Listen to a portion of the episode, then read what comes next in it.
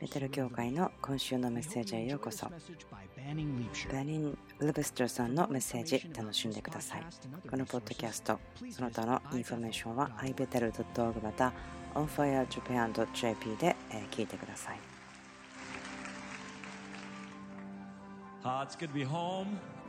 家に帰ってくることは良いことです。本当にここは素敵な場所です。今朝の礼拝、また今夜本当に良かったです。本当にここにいることを喜んでいます。私はハッピーです。今週は先週というのが私たちがサクラメントの1年の記念日になるんですけども。37年間レディングで過ごしました。生まれて育ちました。多分今この部屋の中でレディングで生まれ育ったというのは私だけだと思うんですけども。少しいますね。3人ぐらいですけども。はい私はここで生まれ育ちました。私たちはいう時がありました。今朝の礼拝、すごく良かったんですね。今夜も良かったんですけども、ビルさんの話も素晴らしかったんです。そのビデオ良かったんですけども、それは十分ではなかったというところもあるんですけども、いくつかの思いを分かち合いたいかなとも思います。で今朝だったんですけどもエリックさんが何かを見た後にこう言ったんですね。あ何かあといくつかの考えを分かち合いたいんですよと。こう言ったんですね。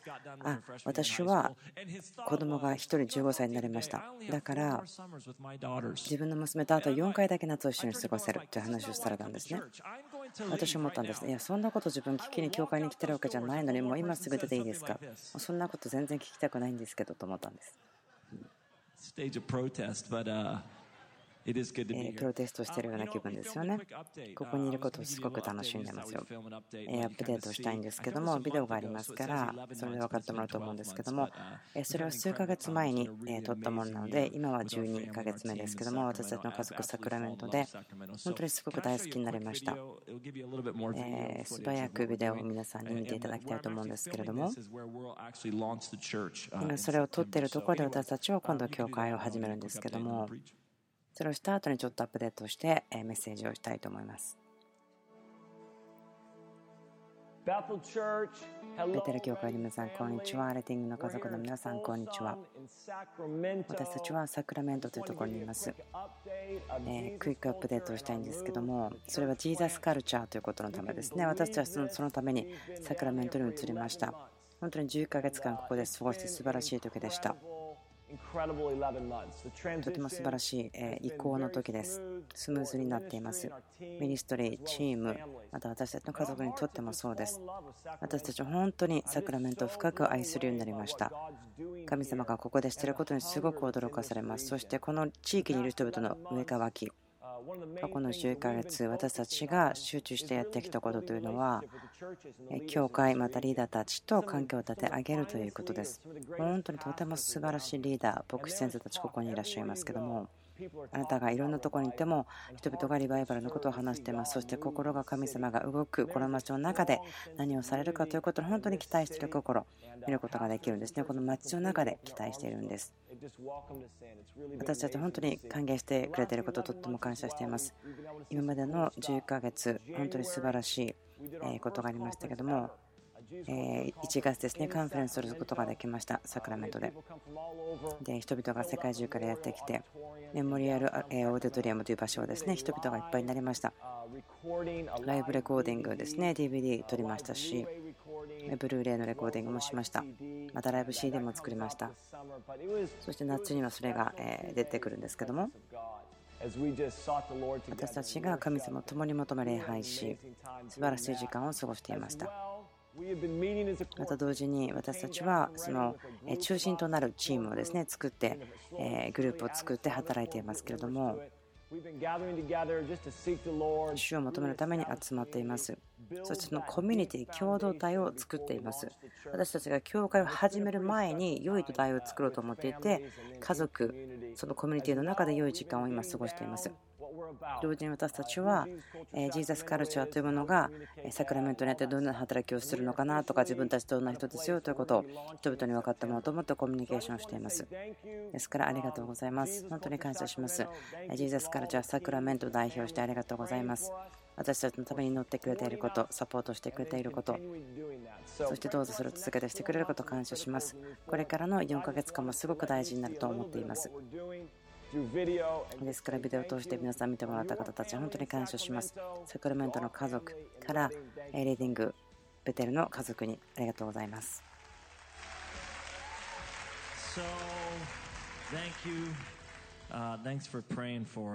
私たちのために祈ってくれていてありがとうございます。本当に良い、素晴らしい家族が私たちと共に立ててくださって、その核となるグループで働いています。とてもその町がインパクトを受けることに対して情熱を持っています。マタイ6章、そして第2列王記9章、マタイの6章、第2列王記9章。第二列王記の話をしましょう。エリアが生きていた時に彼が激しく戦ったのはイゼベルとイスラエルの王のアハブでした。彼女は彼と結婚することによってイスラエルまたユダを支配していました。それはとても暗い時代でした。イスラエルにとっては暗い。なぜならば性的な不貧困、預言者の殺戮、とても暗い時でした。そしてエリアが天に上げられた時に彼は後継者であるえエリシャ、油注ぎましたね。その預言者の学校のようなものですけども、預言者たちが集まって導くんですけども、エフというとですね、この軍隊の長でしたけども、イスラエルの王として油注ぎます。エリシャは天に上げられ、エリシャとエフを残してきました。ここにギリアデという町がありますね。それは隠れ場ですけども、あんまり他のことは起こらず、でもイゼベルは、アハブはあんまりもう出てこないんですけども、イゼベルはこの土地を治めているイスラエルというふうに言われていますけども、イスラエルの王、ユダの王がいます。この2人は邪悪な王ですね。義なる王ではなかった。そしてイゼベルは支配をしていた。わかりますかエリシャ、そしてエフ、イゼベル。その3人の話ですけども、第二列王記9章ですね。このことを話したいんですね。私の心にあることなので、ここから話したいんですけども、預言者エリシャは預言者の友からの人を呼んでいった。腰の帯を引き締め、手にこの油の壺を持ってラムテゲレでに行きなさい。そこに行ったら西ムの声、シャパテの声を見つけ、家に入ってそのドルたちの中から彼を立たせ、奥まで連れて行け、油の壺を持って、彼の頭の上に油を注いで言いなさい。またここに戻ってきますけども、主はこうおスラエル、私はあなたに油を注いでイスラエルの王とする。それから戸を開けてくずぐずしないと逃げなさい。そこでその若い者、預言者に仕える若い者はラモテギルエデに行った。彼が来てみるとちょうど証拠たちが会議中であった彼は言った。隊長あなたに申し上げることがあります。F は言った。この我々のうちに誰か若い者は隊長の誰ですと答えた。F は建家に入った。そこで若い者は油を F の頭に注いでいった。イスラエルの神、主はこうオースラエル。私はあなたたに油を注いで死の民イスラエルの王とする。あなたは主君アハブの家のものを作り残さなければならない。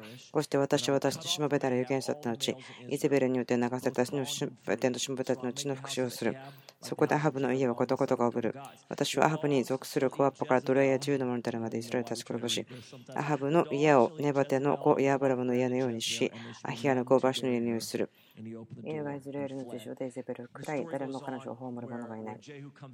ここでも F は預言者たちに出会い、そして彼は何かを集め、そして進んでいって、イスラエルというところに行きますけども、イスラエルの王がやってきて、またユダの王もやってきて、そして F はその2人両方を殺し、そしてイゼベルと対決しますけども、その窓から彼女を落とされて死ぬんです。そして F がイスラエルの王となります。マタイの6章はこう言ってますけども、あなたは祈る時には自分の奥まった部屋に入りなさい。そして戸を閉めて、奥まったところにおられるあなたの父に祈りなさい。そうすれば、隠れたところで見ておられるあなたの父があなたに報いてくださいます。自分の奥まった部屋、奥にある部屋に入って、あなたのお父さんに祈りなさい。隠れた場所で祈りなさい。イスラエルという国は、この先ほど話した第2列時のところですけども、すごく暗いんですね。国に性的不貧困があり、暴力があり、そして預言者たちが殺され、その不義が治めていた。とても暗黒時代のような落胆とか圧迫するものがありました。でも、このストーリーを見たときに、でもそのストーリーが変わっていきます。神は一つの章を閉じて新しい章を開く。そして環境を変える。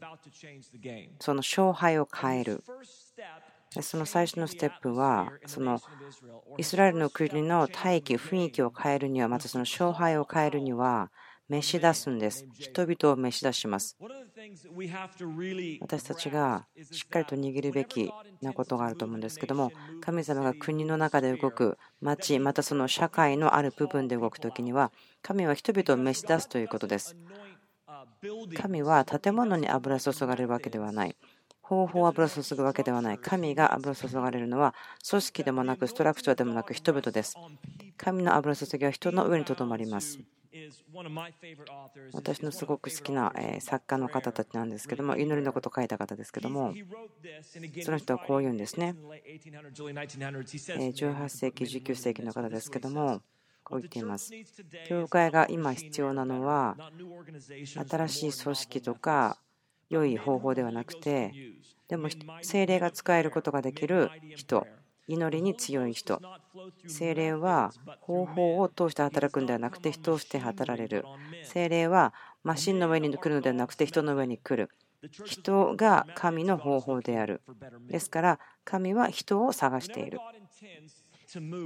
神が動かれる、その計画をしているとき、アメリカにおいて、私たちの町、私が信じているのは、その勝敗は今変わっているというところです。私たちが自分たちの目で見ること、そして主は何かその空気を変えるため、大気を変えるために解き放す、不義とか正しくない、そこに義をもたらそうとしていると思います。でも神様がその方向に立って動いていくとき、ストーリーをそのレベルで変えるときに神が最初にすることは人々を召し出すことです。そして一人一人を油することです。神は人々のニネバ変えるときにどうしましたっけ？ヨナを呼び出しましたね。そのようにして神様は働かれるのです。ですから、神様がそのような人たちを召し出すときに、その分離すること、分かれることを望まれます。このストーリーは、神様は F を呼びました。でもそのためには預言書を送って、そして F と会うようにしました。その逃れの町というところにいたんですけども、F は。でも、要求ですよね。F に求められたものは、神が彼に対して何を解き放とうしているか、それは彼自身を部屋の中から出すこと。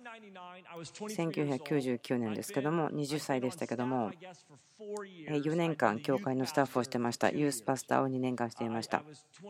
21歳でした。ユースグループの代表になりましたけども、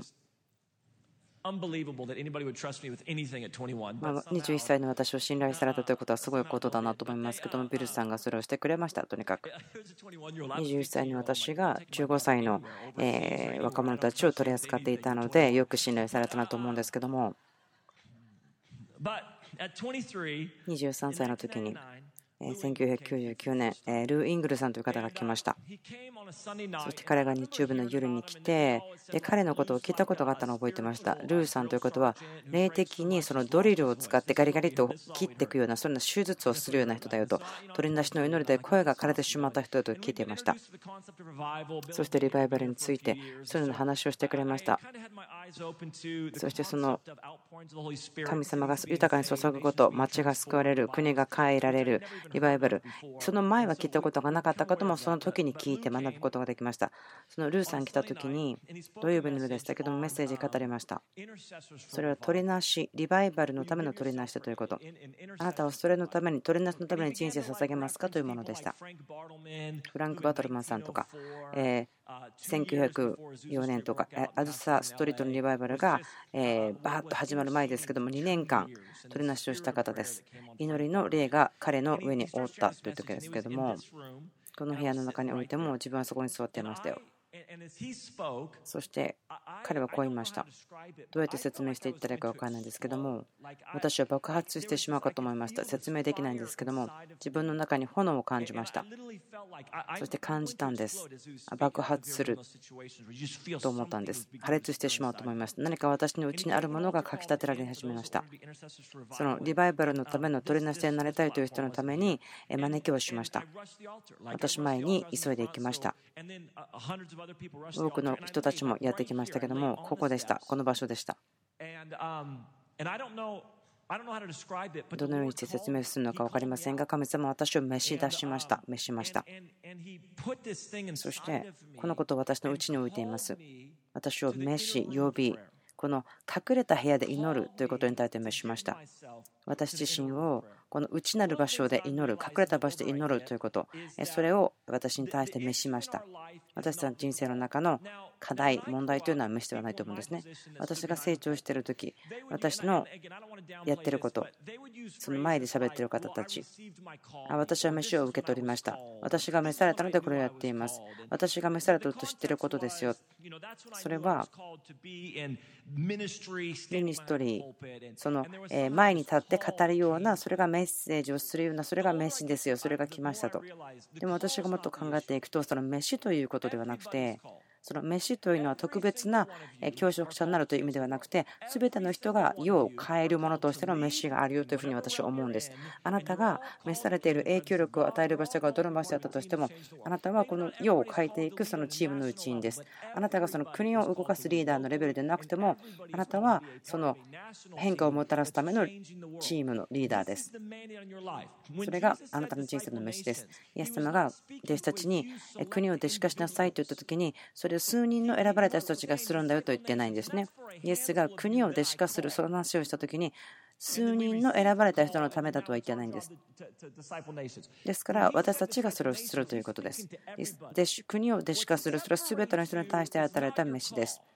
飯があなたを召し出すのではなくて、飯の応答によってあなたは召し出され、分けられていきます。あなたがはいということです。エリシャは預言者に言うんですね。F を見つけなさい。ギリアテにいますよと。私は彼に語ります。そして彼は私と会う。私はこの国の雰囲気を変えるために彼を送る。でもそこで F に要求されるものはエリシャをこう言ったんですね。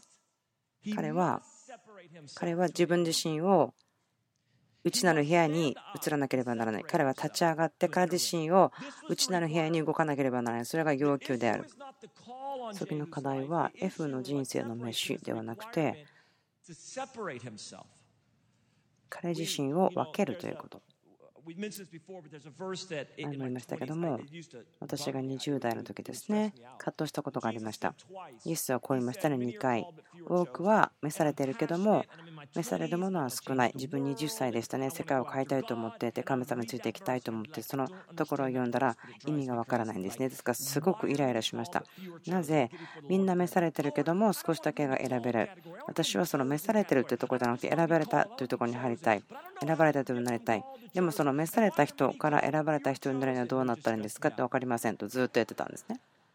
とてもストレスになりました。でのその全体を読んだ時に分かりました。マタイの22、イエス様は王の話をしてますね。そして王は招待状を出します。息子の結婚式に来るように、そして最初彼が呼んだ人たちいますけども、彼らはみんな弁解がありました。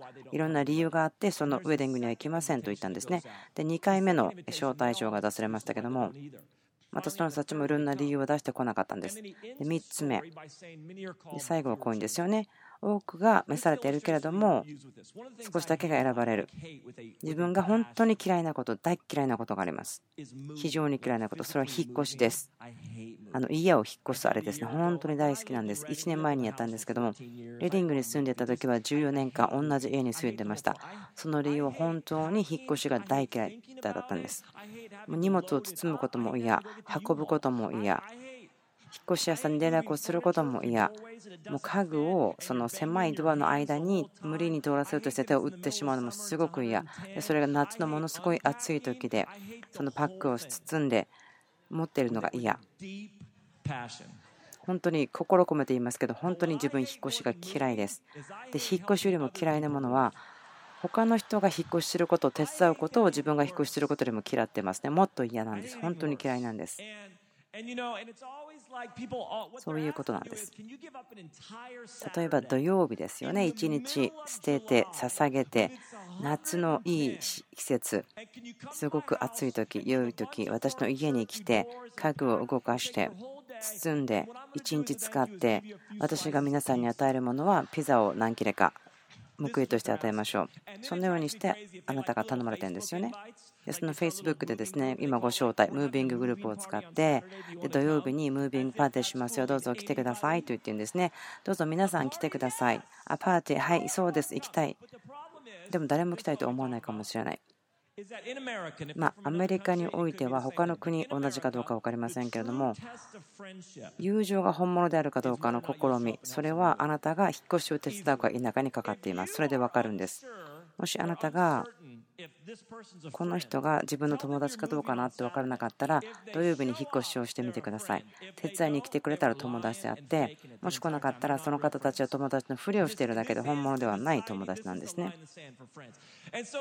ですから私が経験するジレンマというのは人々が引っ越しをするときそして私に手伝ってくれないかなというんですね。土曜日に引っ越しするんだけどと言ってくるんです私そこでうわどうしようと思うの分かるんですね。で私が行かなかったらあ自分がその人たち本当の友達ではないんだなと分かってしまうんですね。である時ですね私の友達が引っ越しすることを何人かが誘われていたんですけどもそれを自分聞いた時にいやーなんかちゃんと目を見ないようにしようとか思ってそのいけない理由土曜日は何があるかなとかそんなことを一生懸命考えていましたけども一人の男性が手を挙げて言いました。ああ、私あなたの引っ越しをお手伝いしますよ。その人は、あ私あなたはじゃあ選びますねと言ったんです。三国においてはそう働くんです。飯ではなくて、多くが召されても少ししか選ばれないという理由は、ほんの少しの人しか手を挙げないんです。神様が来て、あなたは国を弟子化するために召されている。リバイバルを導くために召されている。神様の栄光が地に来るために、それがあなたの人生に召されているものですよ。でもそのためにはあなたが手を挙げて他のものと自分を分けるかどうかそれをしなければならない。誰がリバイバルのリーダーになるのか私の栄光のために人生を捧げることができるのか国々を弟子化することができるのか私たちはみんないろんな理由があるんですねいけない理由があるんです。本当に少しの人しか手を挙げない。で手を挙げた時にイエス様は私あなたを選びますというんです。肉林で選ばれるためにあなたは手を挙げるんです。手を挙げるんです。それが要求されることです。主が油注ぎを持っていて、あなたへのメッセージと権を持っています。でもそれを受けるのはあなたが手を挙げてはいと言った時です。その時です。あなた自身を何か分け分け分けてしまう。召し出すために分けてしまうことです。あなたの応答なんです。召しではなくてあなたの応答したことによって選ばれます。選ばれた人になりたかったら、あなたはそこで手を挙げてはいということによって選ばれる人になるんです。覚えてます。そのキャサリン・クールマンさんの本を読んでました。いろんな人のですね電気とか読んでるんですけども、彼女はこんなこと言うんですね。自分ちょっと理解できない。彼女はこう言いました。私は神様の3番目の選択です。私にとっては彼女がそれを言うことすごくおかしいと思って納得できないんですけども、でも彼女が言ってるのはこういう意味ですね。2人の男性が、主が私の前に選んでる人がいましたけども、応答しなかった。キャサリン・クールマンさんが手を挙げたので選ばれた人になりました。それがあなたを分けることになるんです。私がしますということ。主が要求すること、私が信じていることですけども、信じています。今も信じていますけども、その勝敗、アメリカにおいての勝敗が変わろうとしています。主が状況を準備しているということを感じています。主が状況を作っています。そのイスラエルにおいてもそうだと思うんです。私たちが分からないようなところであっても。その F でですね、ギリアテに行った時に、彼がそのイスラエルの王、ユダの王、そしてイザベル、その人たちが会う、そんなことを考えてなかったと思うんですね。私たちはそのような状況のことをスピリチュアルテーブルと言います。主がセットアップしてくださるのですごく簡単なんです。子供たちはそのティーボールというゲームをするんですね。何か見てるのはすごく激しいゲームです。それを知ってる人もいますけども、なんかグラウンドホッケーみたいなもんですね。あなたがそのティーボールをしているならば、1回振って当たらなくて、またスイングしても当たらなくてとかで、コーチは見てるんですけども、その振ってる人を見たときに、そのティーのところ、ちょうどその高さをその、え振ってるのが見えるんですけども、あまりうまくいかないと。で、ボールをそこに置いてしまう。簡単にはならないんです。イスラエルではその時そんなことが起こっていました。そんなことが起こっていました。ストーリーをしっかり読んでください。ユダの王、イスラエルの王、そしてジュザベルもそこにいて、でも神様が彼らをそこに置いたんですね。もうただその振るだけで全部できますよと、そんな状況なんです。今自分が信じていることは、主が状況を市や町、国の中で育てている、準備している。私たちに要求されていることは、自分自身を分け隔てること、分けること、そのことを願っていると思うんですね。またの6章のところの内なる部屋、隠れたところで祈ること。主が解き放つのはそのようなところからだと思うんです。私は共に集まるのすごく楽しいですね。私たちこの夏、アメリカで3つカンファレンスします。そして教会に行きます。共に集まっていること大好きです。喜んでいます。その共に集まっている時では起こるけども、そうでなければ起こらないこともありますね。でもそれであったとしても、その隠れた場所でしか見つけることがない油注ぎがありますね。他の場所では受けることができない油注ぎがあります。それは主が自分自身を分けて、その隠れた場所に来る人のために主が取っておいたものです。他の場所では受けることができません。町のための油注ぎ。その隠れた場所でだけ見つけることができるもの。それがあると思うんです。例えば、こんなことです。動物のですね、これは、えー、コウモリですけども、珍しくて危険な種類がいます。 Seychelles sheath-tailed bat と言いますけど、 Seychelles sheath-tailed bat と言いますけども、このコウモリは、ある島で見つかりました。 Seychelles Island というところですね。インド洋である小さな島なんですけども、 Silhouette Island というところですけども、一つの島で見つかったものです。でその島にだけあるコウモリがいるんです。である人はすごく見たい、そのコウモリかと思ったんですね。燃えるような望みがあって、そこに行く。でもしあなたがその情熱を持っているならば、あなたはあなたが世界中どこでも行くことができますね。アメリカ中どこでも、カナダでも、 South America でも、ヨーロッパでも、アフリカ大陸でも、オーストラリア、ニュージーランド。でも、それらのどこにいても同じコウモリはないんです。見つけることはできないんです。なぜならば、そのコウモリは一つの場所にしかいないんです。そのシルワナアイランドという小さな島。そのコウモリを見つけるには1つの場所、そのシルワナアイランドというところしか行くことができません。ですから、そのようにして、神様があなたに解き放った油注ぎがあります。それは1箇所でしか見つけられません。カンファレンスやカンファレンス多く行くことできますよ。もちろん。あなたが行きたいカンファレンス全部行くことができます。その共に集まる集会全部行くことができます。でもこの油注ぎはあなたはそこで見つくことができません。それは隠れた場所で見つけるものですから。それは祈りの隠れた部屋で見つけられるものです。神様があなたの人生の中にそこで解き放ちたいものがあります。神様はそこであなたに語ります。私が信じているのは、主がかきたてています。私たちを召しているし、そのかきたてていますね。その内なる隠れた場所で祈ること。それは、ニネバを主が訪れるために、その勝敗、国の勝敗を変えるために。でもあなたはまず自分自身をその隠れた場所に分ける、その分け隔てるというか、そのことをしなければなりません。その隠れた部屋で祈るということで見つける鍵は神です。そして油注ぎ。その臨在の油注ぎです。エフは彼自身を隠れた部屋に移し、最初に起こったことは油注ぎが注がれたことです。油が注がれました。とてもシンプルのように見えますけども、その中で神を見つけるのが難しいというふうに言うことがありますけど、マタイ6章、神は言ってますね、神がどこにいるのか。あなたが祈るとき、隠れたところ、行きなさい。あなたの父は隠れたところにいます。そこにいますから。もしあなたが神を見つけたかったら、神は隠れた場所にいますよ。その隠れた場所、内なる部屋にいます。あまりどうやって説明していいか分かりませんけども、そのルー・イングルさんが来た時に話した時に、その時に完全には分かりませんでしたけども、何かが召されたということ。彼は私を召していました。こう言ったんですね。あなたは自分自身を分けることができますか？離れることができますか？内なる部屋に来ることができますか？あなたのために私はその隠れた部屋で何かあなたに与えたいものがあります。そのこと、言葉があるわけではないんですね。自分そこで手を挙げたんですけども、でもその祈りの上に行き始めて、ベテルはもっと小さいですよね。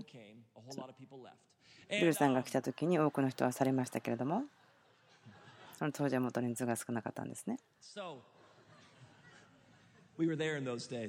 それらの時に私たちそこにいたんです。ですから、ベテルはその当時人数が少ない時で、朝私が起きて、朝5時に起きて、その祈りの上に行きますと誰もいないんです。今、多くの人がそこにいますけども、あんまり説明どうやっていいのか分かりませんけれども、祈りの上に行って、外が2つあって、廊下を歩いて、中に入るドアがあります。覚えています。朝起きて5時ですけども、そこに行ってドアを開けて、廊下を歩いていって、で、2つ目のドアを開けて、ドアのとこに足を置いたら、泣き始めました。それは、私が神様の臨在の中に歩き始めたからです。神はどこにでもいます。私たちと共にいますけども、でも、こういうんでしょうか。神はそこで待っていました。私それ知っていました。自分そこに歩いて入っていったんです。神様がここにいるって自分知らなかった。神はここにおられる。そして私を待っていてくれた。その臨在の中に1回だけではないけれども、そのような経験をしました。そのドアを普通に入ってた時に、その神が待ってたの、その経験、臨在しました。とても重要なこと、その隠れた部屋で見つけることは神ご自身です。そして彼があなたの人生に注ぐ油注ぎ。あなたが必要なもの。国を変えるならば、町を救うならば、精霊の油注ぎが必要です。あなたの人生に塗りつけられたもの。そしてそれは見つけることができる場所があります。これは隠された場所で見つけることができます。祈りの隠れた部屋で受け取ることができます。神の油注ぎ、あなたの人生への権威、その時、臨在、何かその洞窟のようにもう一度適応することができる時間。例えばダビデにみんな興味がありますよね。ダビデは準備されていませんでした。その王宮の中で準備されたわけではありません。ダビデの究極的な飯は王でしたけども、でもそのために準備されたと思いますか？ダビデは王宮で準備されたものではなくて、彼一人で主と共にあって、牧場で外で野外で準備されました。彼は多くのことでいろんな時に適応しなければなりませんでした。でも愛によって動機づけられて、その祈り、外にあって祈っている時に彼は祈っていた。その王に仕えるために準備された。またその洞窟の中で準備された。でもダメでの人生というものは準備された。また油注がれた。それは彼が召された時にでした。神様の男性、女性というのは秘密なところで作られる。主はあなたの人生をステージで作るのではないんです。でも隠れたところであなたの人生を立て上げています。表面に見るものありますけども、でも神様は隠れたところでそれを行いますね。あなたを隠しますね。神様の御手の中にあなたを隠すとありますけども、またその矢筒の中に隠された矢だとも言っていますけども、その隠されたところであなたの人生を立て上げ、人生を油注ぎます。そのことによって、よく準備された矢としてあなたを送ることができます。ステージで人生が立て上げられるのではなくて隠れたとこで作られます。神様の臨在は私たちの人生にあってそして油注ぎは注がれる。2つ目神様が解き放つものはそれはあなたに神ご自身の物語を解き放つんです。明かしてくれます。隠された場所神様のストーリー神様の物語。この地において今明かされているストーリーがあります。神様がアメリカにおいて開いているものがあります。カリフォルニアにおいて開いている神のストーリーがあります。知られているストーリーがあります。神様の物語がエンターテインメントまた教育。それらのことが開かれているんです。その物語ストーリーの中で先ほどのその F を油注いだようにそして F に国々の中で何をするか教えたように今イゼベルは治めている。そして不義をする王たちがいる。でもそれは変わるところです。それらは全て変わるところです。私にとって悲しいと思うことは私がその信者と会った時に神様のストーリーを知らない信者と会う時です。混乱していたりこの物語が理解できなかったりするんです。例えば本を読んでいたりまたは映画を見ていた時にあ全然これ理解できない。つながりが分からない。そんなことありませんか？オーストラリアにデリックさんと一緒にいたんですけどもジェットラグがひどかったんですね。4時ぐらいに着いて、そしてホテルに5時ぐらいに着いて、9時ぐらいまで起きてなければならなかったんですね。そうじゃなかったら、ジェットラグが治らなくても大変と思ったので、はい、もう最低でも9時まで頑張って起きてよねということになったので、じゃあテレビを見ようということになって、テレビをつけて、で、チャンネルが4つか5つだけしかなくて、その映画のチャンネルはハリー・ポッターをやってました。私、ハリー・ポッター、見たことないんですけども、その絶対見ないって決めたわけではないけど、ただ普通に見なかったんですけども、そのハリー・ポッターの映画やってました。で、その時にやっていた映画はそのハリー・ポッターだけでした。そして私が知らなかったことは、ハリー・ポッターの映画はその8本目まで出ているんです。一つの物語ではありますけども、私たちはその第8作から見始めました。ですからそれをつけたら、この物語の第8本目のところでした。そして頭も少しぼーっとしていて疲れていて見始めたんですけども、10分ぐらい見た時に全然彼らが何を言ってるのかわからない場所の名前とか人々の名前とかデレックさん彼らが話してることわかる？でも彼もいやわかんないよねとか言って。なんでこの人鼻がないんだろう。鼻なくしちゃったのかな？その4作目で亡くなったんだろう？何が起こったんだろう？もう全然わからない。理解できないこれ。で大体10分ぐらい見て、もうそれ以上見ることができなくなってしまって、もう全然わからない。で、消したんですけども、このことですよね。私、このことを経験すると心が痛くなります。信者の人です。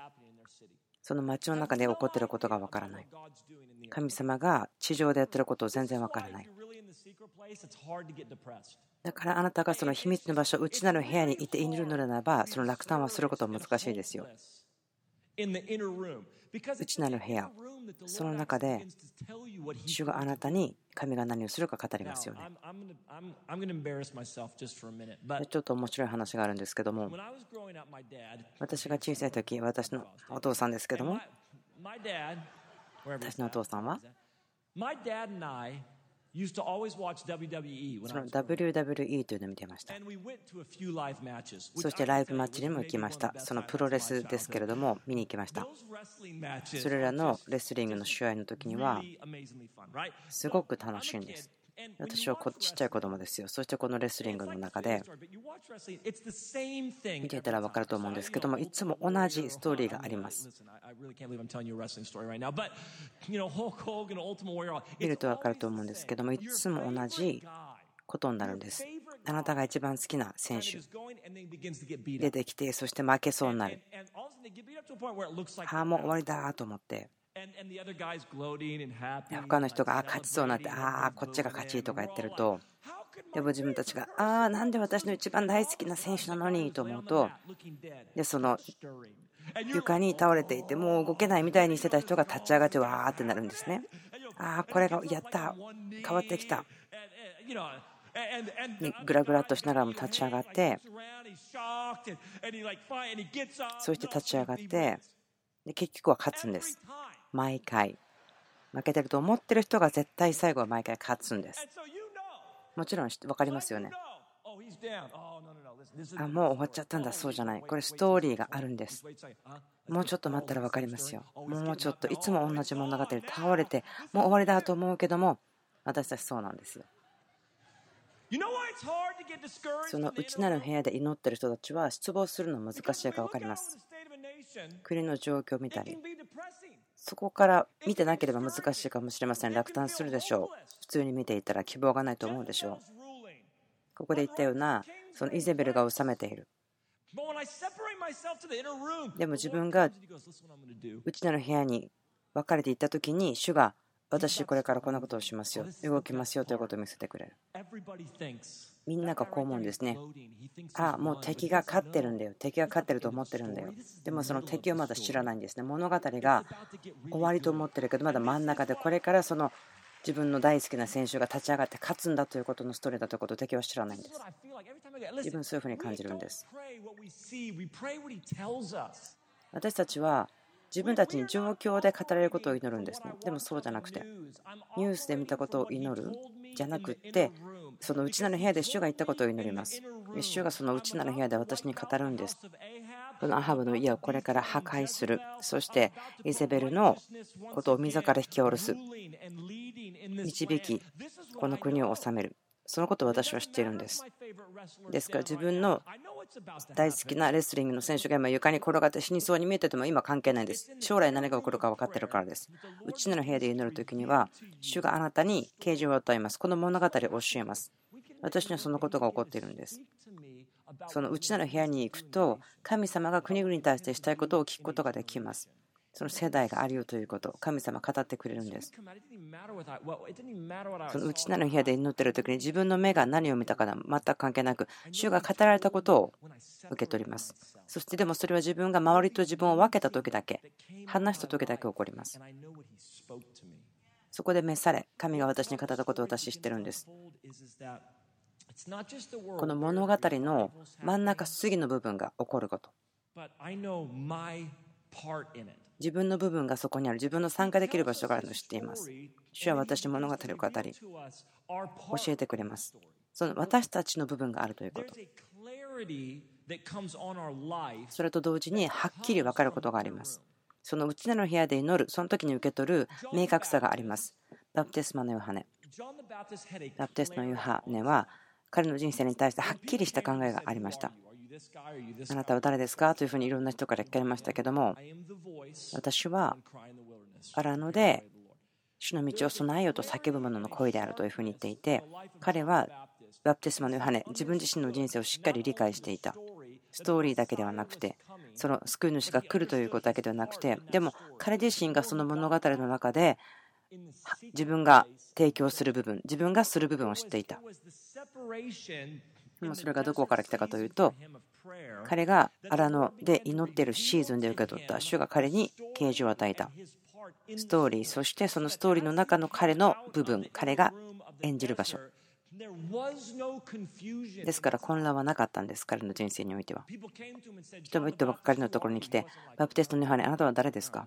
人々はいや分からないよ。知らないよ。分からないよ。探そうとするんだよ。分かりません。このように呼ばれている、あのように呼ばれている、あのように呼ばれている人はこう言っている。でもそれらのことは彼にとって真実ではなかったんですね。私たちは人生にはっきりさ、明確さが必要です。主が何をしているかだけではなくて、もちろん神様のストーリー素晴らしいんですけど、素晴らしいですよ。自分の大好きなレスリングの選手が床に転がってるのを見てばっかりの辛いかもしれませんけど神様の国々の中で素晴らしいことをしていて今シフトをしています。一日で素晴らしいことができます。シフトすることができます。神様は私たちに語ります。個人的に。私たちと召しまた神様からの要求しなければならないこと仕事。とても重要な重要な重要な部分を神様がしようとしていることの中にあなたは入っています。あなたは鍵となる部分をするんです。神様が街の中でしようとしている、その中のあなたの重要な一部を占めるのです。その場所で私たちは得ることができます。神様があなたに語り始めるとき、信仰と呼ばれる領域がありますけども、それはあなたが本当に国が変わるとか町が作り変えられるそれを見るときその領域に入らなければなりません。信仰というのはそのアクセスするものですね。ヨハネにも書いてありますけども私とてもヨハネが大好きなんですけどもイエス様が教えていますね。私あなたにとどまるそしてブドウとかいろいろな話をしていますけどもこう言うんです。ヨハネの15の7、ちょっと話を変えてこう言うんですね。もしあなたが私にとどまるならば、そして私の言葉があなたのうちにとどまっているならば、そうすれば、あなたが望むことを求めるならば、あなたのためにそれがなされるであろう。その信仰という領域、私が求めてそれがなされるということ。その領域は信仰と呼ばれてますけども、ここに届くには、これイエス様に近くなるということ、そして神様があなたに語ったということによってアクセスすることができます。私たちはパンで生きるだけではなくて、神様の口から出る神の言葉によって生きてますよ。神の言葉があなたのうちに生きてとどまる。その言葉、神の言葉、それがあなたに信仰へのドアを開きます。そしてそこからアクセスすることができます。あなたは言葉によって所有されるんです、満たされるんです。ですからあなたが主の言葉を運んでいるべきです。あなたの何か人生の領域を超えているつもりはありませんけども、聞いてですか？あなたの人生に対して主の言葉は何ですか？家族に対して、経済に対して、将来に対して、あなたの町に対して、国に対して、あなたの教会に対して、神の言葉は何ですか？それらの部分に対してあなたはその言葉を運ぶべきです。持っているべきです。神があなたに語るのですから、語った時に。神は私の経済に対してこんなことを言った。自分がそのインナールームでエンカウンターをしました。神は私に語りました。はっきり経済のことを語られました。そしてまた、アメリカの若い世代に対してのことを言いました。サクラメントのことを聞きました。私の子供たち、家族のこと、神の言葉、その言葉が来て、私たちの人生を満たすんです。所有していくんです。その言葉、神の言葉。神の言葉。というのはその内なる部屋で見つけられるものです。よく私たちこう思います。予言ということ。私に対しては予言というのは人から来ますね。まあ呼ばれていったりとかして予言されますけども。でもほぼ全部それは確証です。私がすでに主から聞いていたことの確認になります。ですから確信を増加させるものですね。あ本当にこれ主が私に語ったことだ。確認する。主がもう語ったことを確認する。ほとんどの時はあ知らなかったねとか聞いたことないねということはないんです。私の普段のことですけども隠れた場所で主が私に語りそしてその言葉あなたはそれを持っている。心に留めておく。うちに置いておく。私は信じてることがあります。それは神がその勝敗を変える者たちを解けなっているということ。何か試合が起こってるとしましょう。そしてその試合をするための選手、あなたたちを入れると勝敗が変わる。分かりますか？もうある人たちが入ってきたら試合がすぐ変わっていくっていうの分かると思いますね。勝敗を決める人たち。私は神様がそのような勝敗を決めるような人々を育ててると思うんです。でも最初はその内なる部屋に召された人々は自分を離して持っていかなければならないと思うんです。そこには油注ぎがあり、神の言葉があって、でもそれは必要なんです。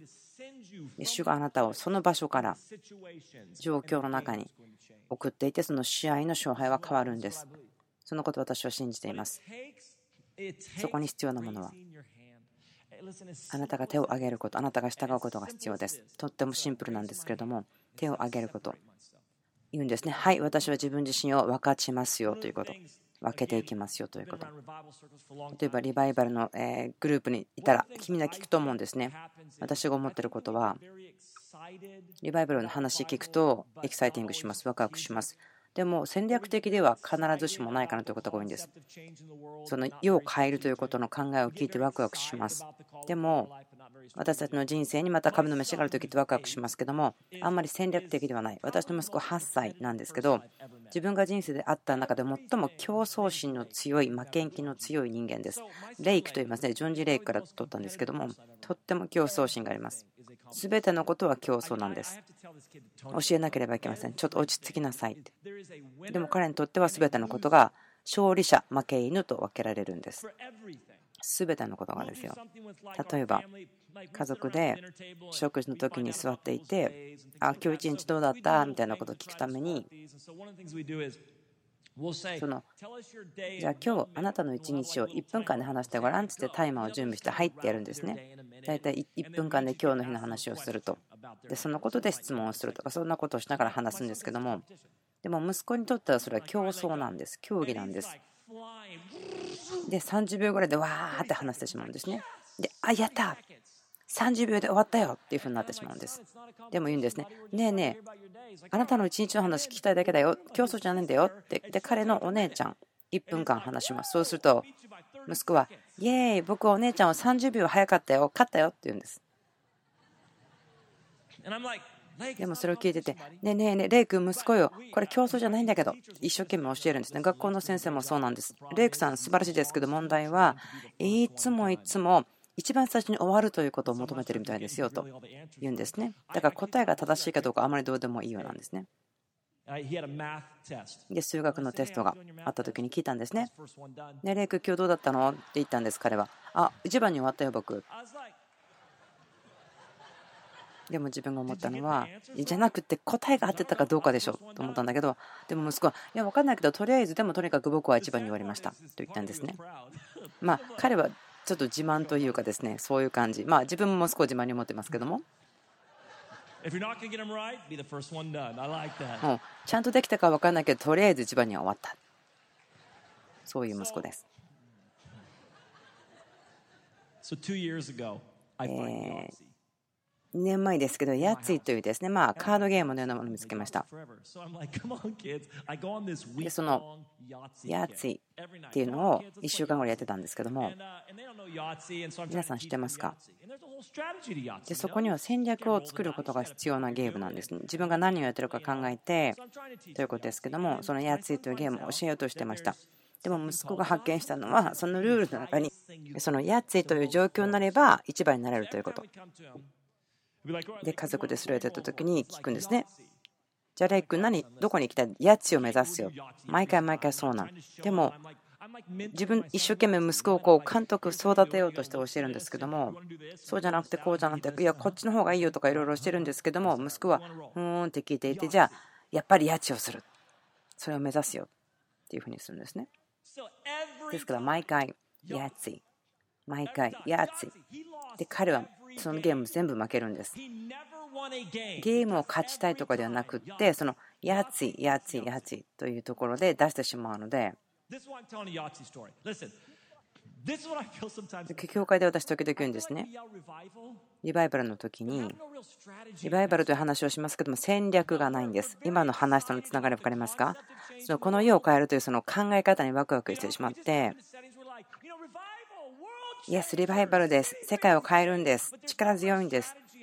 でも、そこに対する戦略が何もない。あなたの人生で戦略的なこと。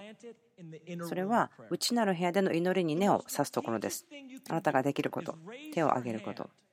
そして言うんですね。私は自分自身を分け隔てます。大きい声で私は自分の世界を変えるものだと叫ぶだけではなくて。でも周りと離れて静かなところで内なる部屋で祈ること。それをあなたの人生ですることができる。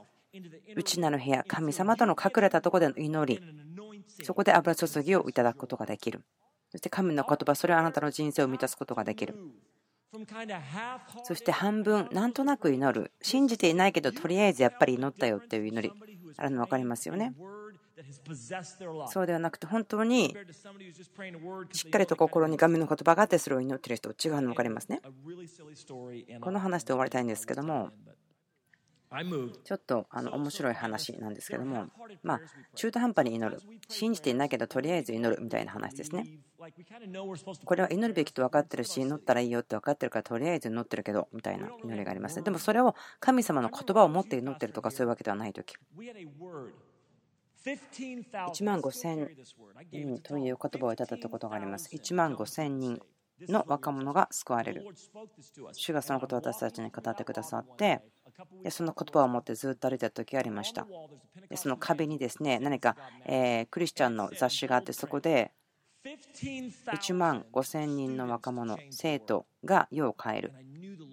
で主が私に語ってると分かってました。ですからその雑誌を取って額に入れて部屋に飾っております主が私たちに言葉をくださるんですね。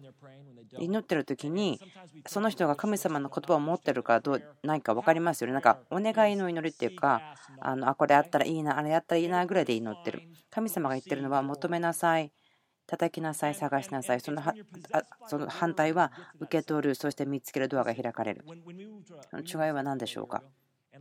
私たちはその1年前にサクラメントに引っ越ししたっていう話しましたけども2匹の犬と1匹の猫と家族がいるんです。私家でまペットを飼っていました小さい時から。いつも動物は家にいましたけども私の妻はそれを全部変えてしまったんです。ま16年間結婚してますけども動物園のようなものでした。家の中は鳥カエル魚ハムスター犬猫。びっくりするぐらいですよ。でもでも引っ越した時に2匹のゴールデンレトリバーと1匹の猫ということになりました。私たちの家では犬は家族のようなんです。兄弟とか子供とかそういうつながりなんですね。なんか理由分かりませんけどでもそうなんです。家族なんです。本当に大好き。犬は大好きなんです。で猫がいるんですね。猫はまあいいですよ。猫いるんですよね。猫飼ってます犬が本当に大好きで、あ猫飼ってます。猫が嫌いっていうわけではないんですけど、で私たち引っ越しをして、あ猫をちゃんと家の中に最低でも3週間ぐらい置いとかないといけないよっていうふうに新しい家に慣れるまで猫は大変なんだよって。それをやってる時にですね。ある南アフリカから来てるお友達がこう言いましたけどもすいません嫌な気持ちにならないでください。お友達があの教えてくれたんですね。引っ越しして猫を連れてったら猫の体中にバターをつけて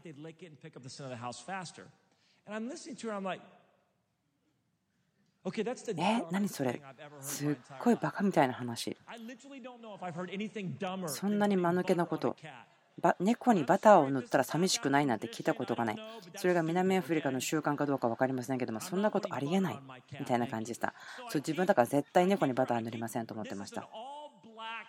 で、うちにいた猫はラスカルという真っ黒の猫でした。で、3週間家に置いてきました。で、彼を外に3週間後に出してあげて、1回出て行って帰ってきてカウチにいましたで4週間ぐらい経った後にで彼が朝お出かけして夜に帰ってくると思っていてでも帰ってこなかったんですで次の日もラスカルは帰ってこなかったラスカルどこ行っちゃったんだろう分かんないけどで子供たちが「ああラスカルどこ行っちゃったのかな」と言ったんですねで私牧師なので「いや子供たち一緒に集まって今に乗りましょう」と言ったんですね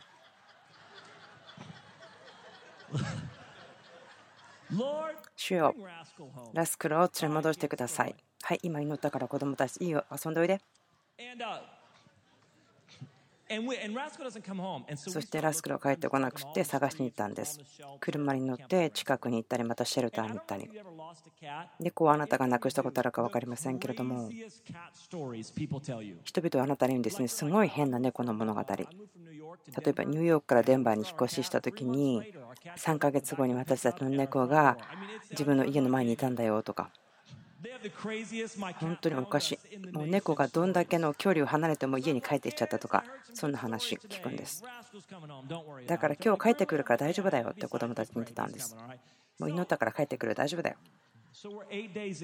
8日間が経って、仕事から家に車で運転してきて、車を止めたら、私たちの近所の家の前にラスカルがいたんです。ラスカルを捕まえて家の中に連れて行って、ね子供たち、ラスカル帰ってきたよ、言ったでしょ？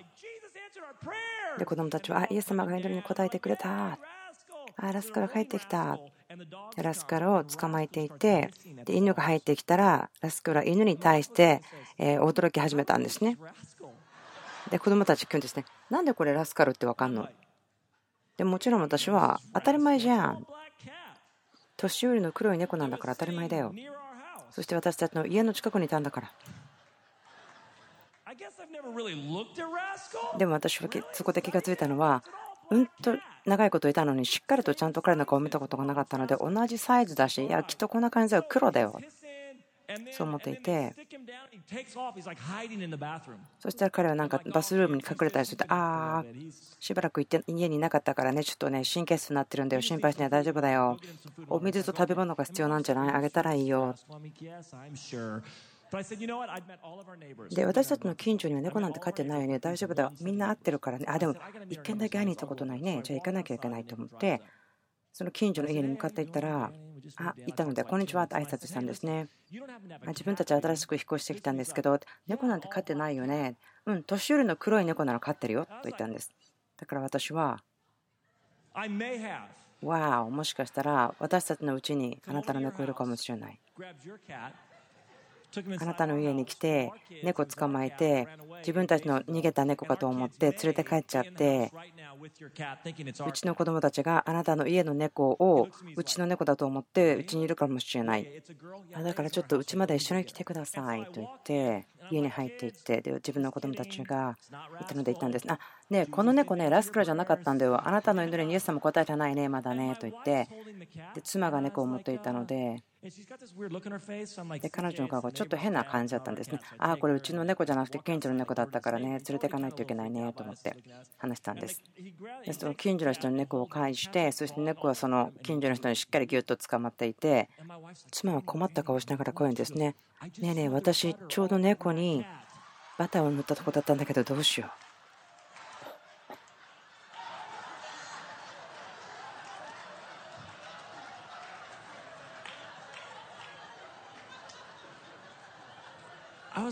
私は、えー、どうしちゃったの？あの猫にバター塗ったばっかりだったのに。テーブルの上にもバターとバターナイフがあったんです。8分だけだよ。家の中に8分しかいなかったのに、なんでこんなことが起こったの？でも妻が言ったのは、いや、また猫が逃げる前にちゃんとバターを塗らなきゃいけないと思ったから。私たちの近所の人に猫をつけたまま返しちゃってわけ。でも妻が言ったの、いや、私たちが変だと思われるから何も言いたくなかっただけよ。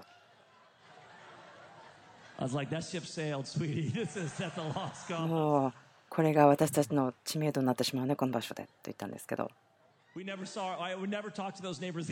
その近所 の人たちと全然話したことはないんですけども、その時以来、多分私たち変な人と思われてるでしょう。え、猫にバターどういうこと？もう説明がないです。で子供たちにはこう言いました。多分うちのラスカル、猫を、え飼いよりその野生の犬が捕まえちゃったんだよ。だから見つけられないね。もういないかもしれないね。ごめんね。子供たちは、ああ、きっとどっか近所の家族が盗んじゃったんだよ。でもいや、きっと飼いよりの家族が彼を取ってたんだ。ラスカルはいなくなりました。猫はいなくなりました。で、これがその私のラスカルの話、面白い話だったんですけども、ここにポイントはちゃんとあります。ここから捕まえてほしいのはこの話なんです。祈りということに対して、信じていない祈りってありますよね。それはラスカルを家に連れて帰っての類の祈りというんですけども、祈るべきであることは知っている。祈った方がいいことを知っている。だから集まって祈るんですね。さっきみたいに、うちの猫を連れて返してください。私たちの心の中には強い確信はないけど、とりあえず祈っとこうと祈った方がいいよねと思うような祈りです。もし私たちが町が救われるのを見るならば、私たちは移行しなければなりません。その半分の心だけで祈る、あんまり信じていないでとりあえず祈る。じゃなくて信仰の領域に入って神の言葉によって満たされて神があなたに語ったことで満たされてあなたの目が何を見るかは関係なくあなたが何が起こっているかの中にいるのは関係なく神があなたに語っていることを知っているので祈るということ。神が私に何を言ったか知っている。ですから私たちの祈りもそこから動かなければならないと思うんですね。新しい信仰。ですが、そのラスカルを連れた海底の祈りやめるべきだと思います。神様からの言葉をもらって、私たちの人生がそれで満たされることによって、そして祈りによってアクセスする。神様が私たちに語ったことに祈りによってつながっていく。でもそれは、内なる部屋、隠れた場所で主が私たちに語られることを聞くこと、町が必要なもの。それはあなたの人生が油注がれ、神の臨在によって。精霊の油によって滴るぐらいに満たされることが必要。そしてあなたが神が言っていることを知ることが必要です。そのストーリー神が言ったことを知る必要があります。この町にはこれが必要です。ともっと良いプログラムとかその組織とかミーティングとかそうではなくて人々が必要なんです。人生を完全に隠れたところでの祈りに献身している人々、油注ぎ神様からの言葉、それらを持った人たち、そこから神様はあなたを送ります。あなたの人生の中に権威を与え、そこでしか得られない権威をあなたは受け取って出ていくんです。それはあなたが周りと別れること、切り離されて、隠れたところで祈ることによって与えられるものですね。別に1時間とか10分とか3時間、そうではなくて、心の持ちようです。私は手を挙げて主にイエスと言います。どうやって祈っているか教えてください、主よ。祈ることを教えてください。私に分け隔つことができる、そして自分を主に捧げることができる、そして内なの部屋の中で祈ることができるために自分を捧げることができる恵みをどうぞ与えてください。では祈りましょうか。今私はちょっと皆さんに応答してほしいことがあります。私は信じてます。今、神様が人々を召していると思うんですね。エスター、また F、多くの人々を召していると思うんです。召し出しているんですね。呼び出しているんです。それは神様がまちまちの空気、流れを変えたいからですね。勝敗を変えていきたいんです。ですから人々を召し出していくんです。ある方たちはハリウッドに心があるでしょう。ハリウッドでの勝敗、流れ変えようとしてます。人々を召し出し、流れを変え、そして隠れた部屋、内なる部屋に導き、そこで油を注いでいます。